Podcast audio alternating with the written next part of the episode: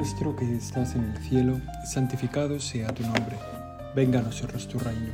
Hágase tu voluntad en la tierra como en el cielo. Danos hoy nuestro pan de cada día. Perdona nuestras ofensas, como también nosotros perdonamos a los que nos ofenden. No nos dejes caer en la tentación, y líbranos del mal. Amén. Hoy te contemplamos, Señor, como la fuente de nuestra alegría el lugar en el que brota nuestra alegría, el lugar donde recuperamos la alegría. Queremos darnos cuenta de que tú eres Señor, el motivo, la causa, la fuerza de toda nuestra alegría, de las alegrías que tenemos, de las pequeñas y de las grandes. Y que cuando estamos tristes, lo que estamos diciendo es que nos faltas aunque a veces no nos damos cuenta. Queremos mirarte como la causa de nuestra alegría porque eres capaz de llenar todos nuestros vacíos y nuestras tristezas y que a veces se nos meten en el corazón, se nos pegan y son falsas tristezas, ¿no?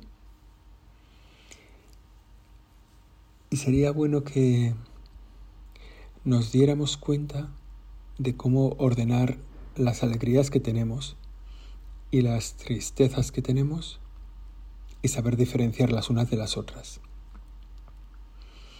Porque si miramos las cosas que nos han alegrado en este día, bueno, si estás empezando este día, seguro que no has tenido ninguna alegría, ¿no? Porque nada más levantarse ya, ya es una falta de alegría total.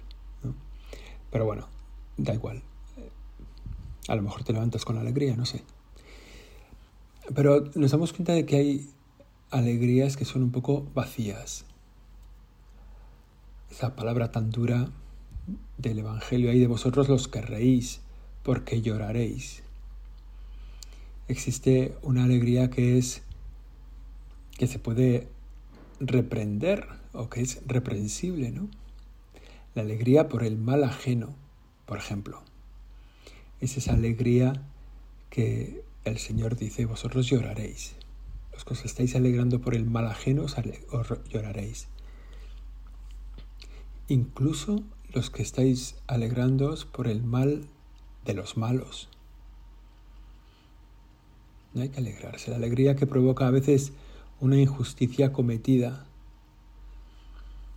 Cuando nos sale bien un pequeño tifo, timo, una pequeña estafa, son alegrías que, bueno, que son alegrías vacías, que son alegrías que debemos reprimir. La alegría que lleva por un beneficio que es consecuencia del mal. ¿no?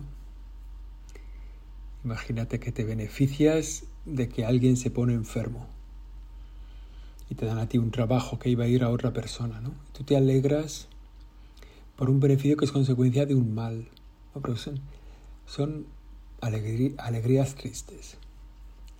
Nada hay más infeliz que la felicidad de los que pecan, dice San Agustín. Y esa alegría es tantas veces tan frecuente. Personas que en su pecado encuentran alegría. Que en negarte a ti, Señor, que en vivir de espaldas a ti, que en prescindir de ti encuentran su alegría. Esas alegrías vacías. Las llamamos así porque en el fondo parten de tu ausencia. Y son alegrías tan superficiales que no duran en el tiempo, ni, ni llegan al corazón, ni nos transforman por dentro. Son alegrías que no nos mejoran, sino que nos empeoran. También es verdad que hay tristezas que son vacías, que están motivadas por cosas sin importancia, ¿no? Cuando el resultado de una prueba pequeña, de una incomodidad, a lo mejor, pues, pues eso, ¿no? Un pequeño disgusto, una pequeña tristeza que dices, bueno, no te agobies, no es para tanto.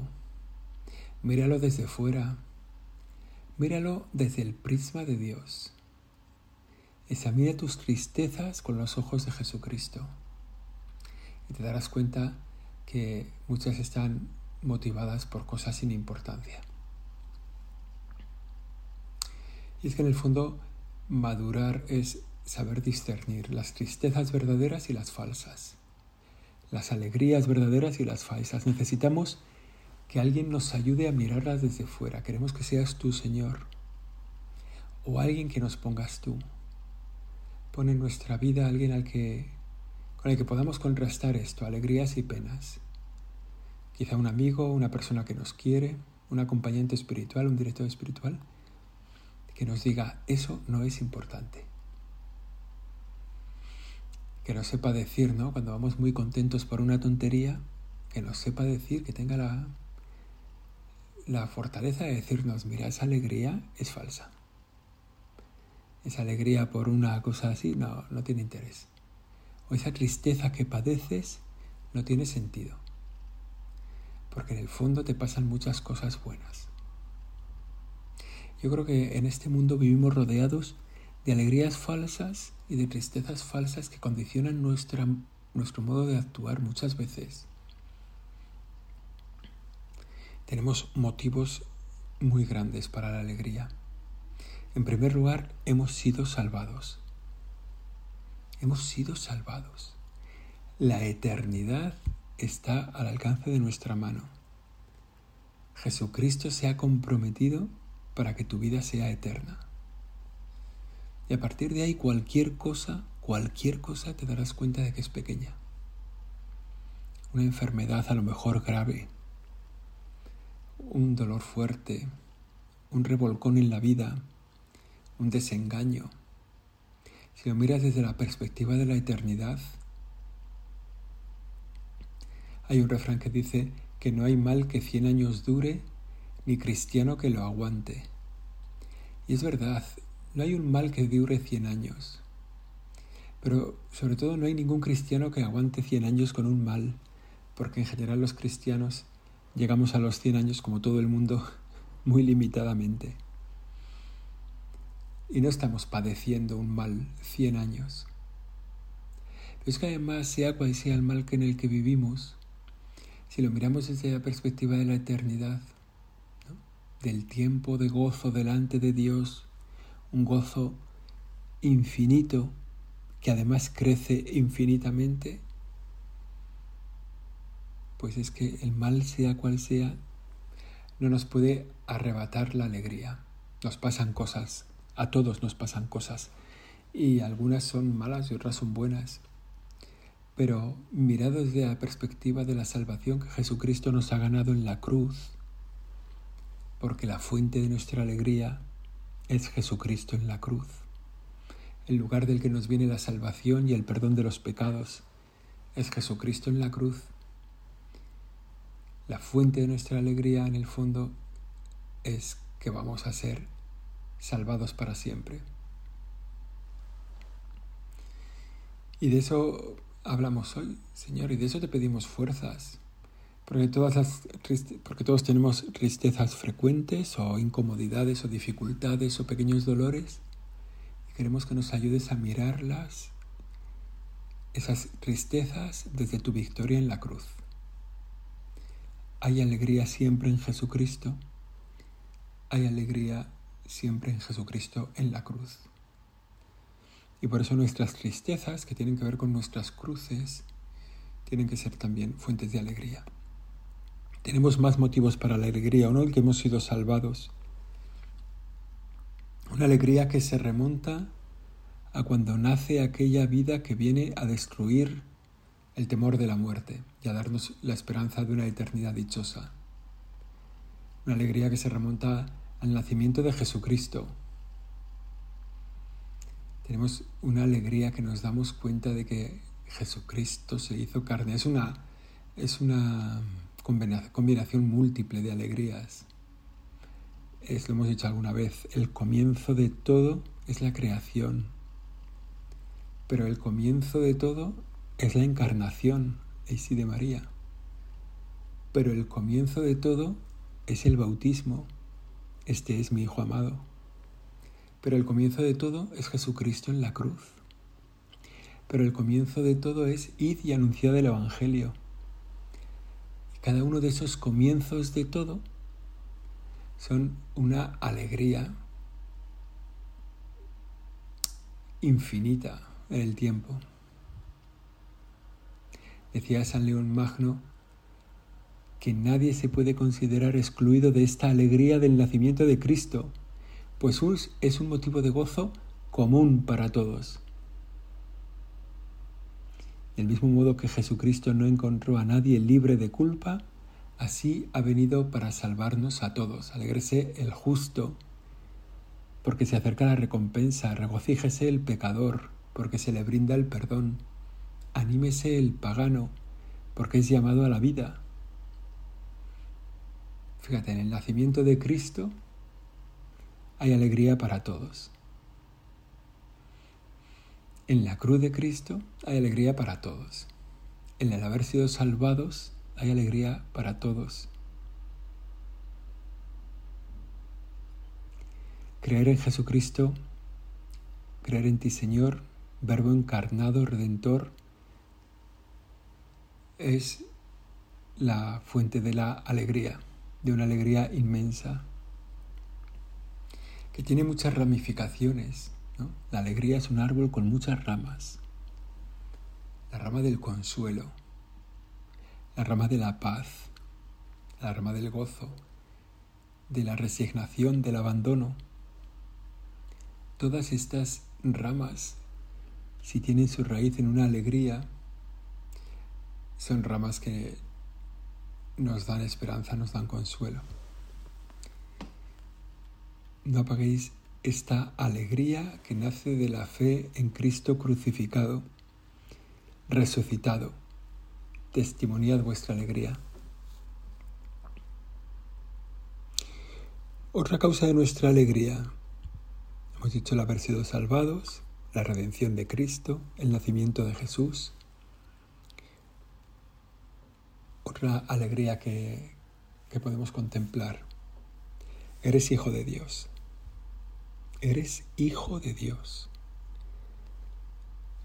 No sé cómo, con qué entonación habría que decirlo para que entrara de tus oídos a tu cerebro y transformara tu corazón esta expresión, tú eres hijo de Dios.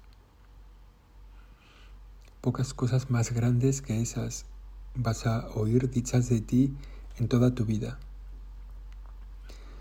Algún día dirán de ti que eres maravilloso por no sé qué, que eres presidente de no sé cuándo, que eres famoso por no sé qué. Dirán a lo mejor de ti que eres doctor o dirán de ti que dirán cosas grandes de ti. Pero la más grande es la que se dijo de ti el día de tu bautismo. Tú eres hijo de Dios. Y esa conciencia que tenemos que recordarnos todos los días, que tenemos que activarla ahí todos los días, nos dará paz. ¿Quién nos puede vencer si somos hijos de Dios? ¿No vivimos tranquilamente, serenamente en brazos de nuestro Padre? ¿No nos damos cuenta de que estamos protegidos contra cualquier mal, pequeño o grande? ¿No te das cuenta de que no tienes enemigo a la altura del Dios que te protege, del Dios que es tu Padre?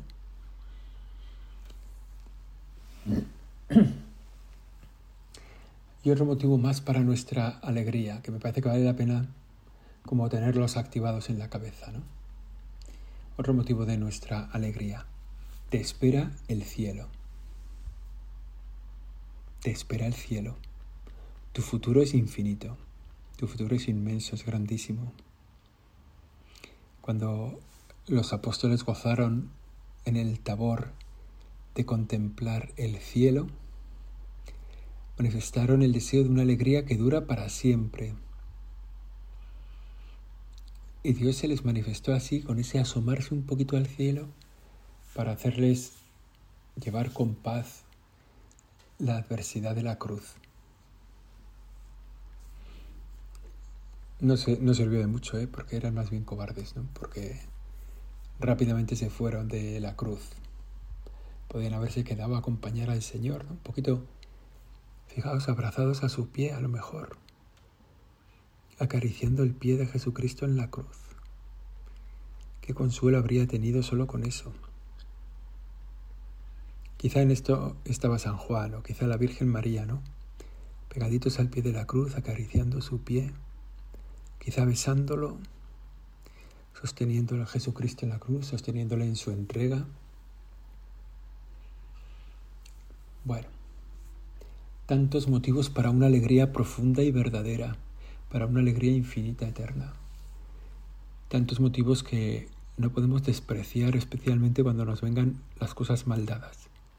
Para que nos demos cuenta de que las cosas maldadas son pequeñas, duran poco, no van a estar dentro de 100 años ahí y a partir de ahí la eternidad. ¿Y qué nos pasa cuando falta la alegría? ¿Qué podemos hacer cuando nos falta la alegría? Bueno, pues darnos cuenta de que nos faltas tú, Señor. Darnos cuenta de que la ausencia de alegría es una ausencia de ti. Y por tanto, retornar a la alegría es retornar a Jesús. Seguramente que conoces, y yo también, ¿no? Que muchas personas que se han alejado de Jesús. Y mirándolas un poco ahí en el tiempo, o sea, no en el momento puntual, ¿no? Sino a lo largo de su vida, no les he visto más alegres que cuando estaban con Jesús. No les he visto una vida desarrollada, una vida plena.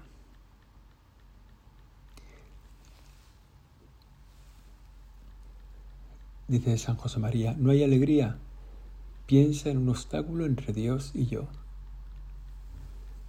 Piensa en un obstáculo entre Dios y tú. No estás contento, no estás alegre. En medio, ojo, eh, no, no hay que confundir la alegría con las dificultades. ¿eh?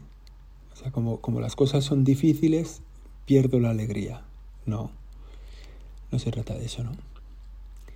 Si pierdes la alegría de verdad, o sea, como si te sientes entristecido, enfadado con el mundo, con la vida, pues quizá tienes que dedicar más tiempo a rezar. O quizá tienes que pedir al Señor confesión. O quizá tienes que volver un poco con por el camino de la penitencia, ¿no? ¿Y qué nos tenemos que hacer entonces cuando falta la alegría? Pues lo que acabamos de decir, ¿no? Volver al camino del Señor. Empezar por la Eucaristía. Decía, y, también por el perdón, claro, si hace falta el perdón para volver a la Eucaristía, claro. Dice, decía Santo Tomás de Aquino que Cristo instituyó este sacramento de la Eucaristía y lo dejó a los suyos como singular consuelo en las tristezas de su ausencia. Porque es verdad, ¿no? Hay veces que nos damos cuenta de que nos falta el Señor y que eso es la fuente de nuestra tristeza y el singular consuelo es la Eucaristía. Jesús en el sagrario, Jesús en el altar, Jesús en la comunión. Él le puede dar, bueno, Él le da un cambio a, todas nuestras penas, las transforma en gozo. Así pues, nos toca hacer ahora mismo un poquito de examen sobre cuáles son mis alegrías para saber si son verdaderas o falsas, cuáles son mis tristezas para saber si son verdaderas o falsas. Y si me doy cuenta de que mis tristezas son verdaderas, es decir, de que me falta una alegría profunda, empezar el camino de retornar a Jesús.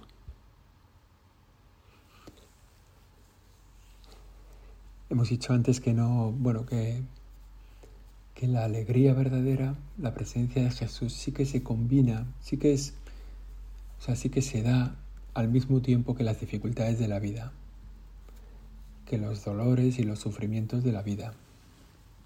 Muchas veces la alegría no es nítida.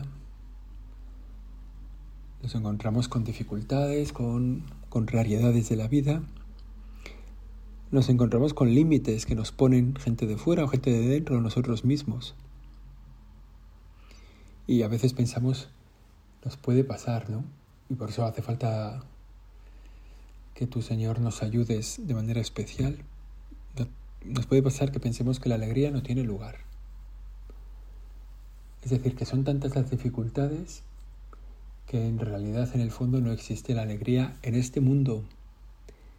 No, estamos hablando solo la alegría de la eternidad, que da por supuesto, ¿no? sino que en este mundo vivir junto al Señor, hace posible la alegría. en medio de la cruz es posible la alegría. Porque como hemos dicho, Jesucristo es la fuente de nuestra alegría, de manera especial Jesucristo crucificado es la fuente de nuestra alegría. Porque en sus palabras, en sus mensajes, en sus milagros encontramos paz.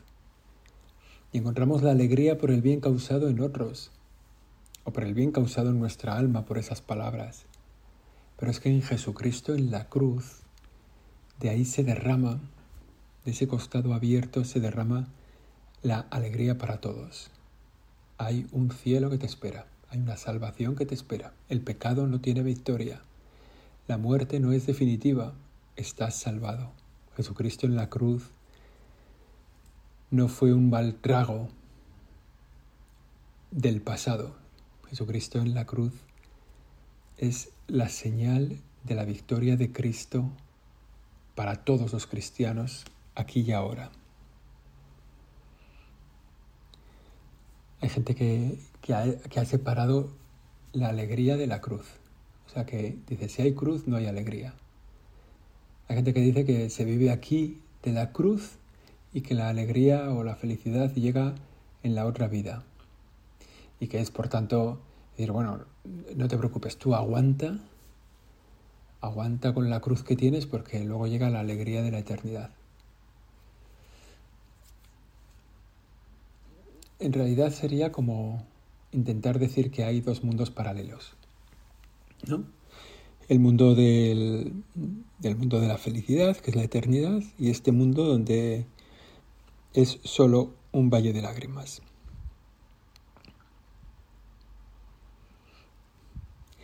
Sin embargo, nos damos cuenta de que tú convives, perdón, que, en ti nos encontramos cada día felicidad y cruz, alegría y tristeza, alegría y dificultad. Pero una alegría definitiva tiene más poder que cualquier tristeza. Tu presencia tiene más poder que cualquier dificultad. La única tristeza realmente poderosa es la que nos causa tu ausencia, cuando te hemos expulsado de nosotros, porque en ti está estar siempre con nosotros, pero somos nosotros los que te alejamos. Vamos a hacer ese esfuerzo, ¿no? Que estábamos diciendo de discernir bien la alegría, las alegrías que tenemos. Vamos a darnos cuenta de que la fuente de la alegría eres tú, Señor. Pensar si no tenemos que hacerte más visible, más presente Pensar cómo vivimos la alegría cuando llegan los tiempos de dificultades. Miremos a la cruz como lugar de la salvación. Así entendemos el sentido de la cruz de Cristo. Viviendo en este tiempo de la cuaresma, ¿no? Un camino que lleva hacia la pasión, por tanto hacia el dolor, hacia la dificultad, hacia lo que no nos apetece sin embargo, en este camino nos damos cuenta que acercarnos a la cruz significa también que se acerca el momento de nuestra redención, que se acerca la gran alegría cristiana, que es la resurrección, la salvación, y que eso está cada vez más próximo. Por eso todos nos llenamos de alegría, este tiempo de cuaresma, que es un tiempo de esperanza, que es de contemplar la cruz como lugar de salvación. Y cuando vemos la cruz de Cristo como lugar de salvación, entendemos que nuestra propia cruz es también redentora, que nuestra cruz unida a la de Jesús salva al mundo, es redentora, que un sufrimiento que dejamos pasar sin ofrecer es dejar de contribuir a la salvación de Jesús pero que una cruz asumida con elegancia y en medio de las dificultades, ¿eh? y a lo mejor sin mucho, sin mucho garbo, ¿verdad? Porque, porque nos viene mal esa cruz.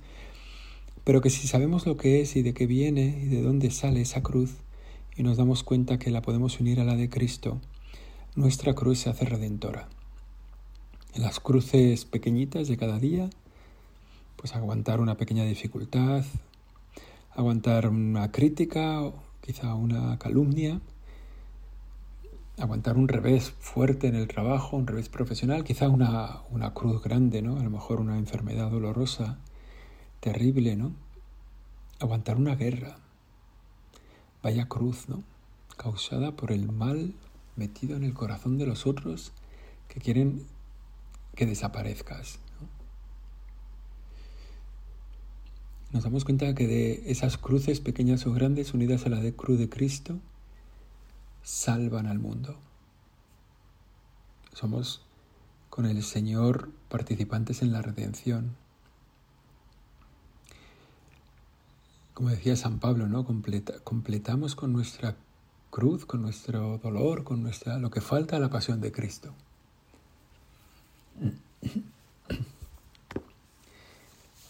La presencia de Jesús, decía Juan Pablo II, la presencia de Jesús con nosotros cada día es la garantía más entusiasta y al mismo tiempo más realista de que no estamos solos. Que Él camina con nosotros igual que caminó con aquellos dos discípulos tristes de Emaús para llevarles la alegría. Caminó a su lado, les explicó las escrituras, partió para ellos el pan y recuperaron la alegría. No solo la alegría recuperaron, sino recuperaron el impulso misionero. El deseo de volver, anunciar la salvación, anunciar la resurrección de Cristo y lanzarse por el mundo. Pues vamos a pedir que podamos vivir también nosotros así. Que no nos asuste la tristeza, que la tristeza nos ponga en camino hacia la alegría y que esa alegría la encontremos en un trato más cercano cada vez contigo, Señor.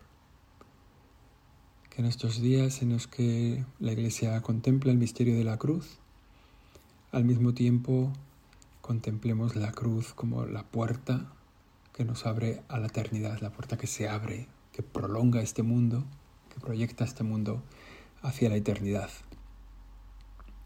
la Virgen María que contempló el comienzo de la salvación con el nacimiento, ¿no? que recibió esa alegría, esa alegría que no era solo para ella, sino que era para el mundo entero, y que luego vivió al pie de la cruz con la esperanza de que aquello se transformaba en gloria, que la Virgen María nos acompañe en los momentos de alegría, en los momentos de dificultad, en los momentos de tristeza, para hacer brillar en nosotros la esperanza del Señor, la esperanza de Jesús resucitado.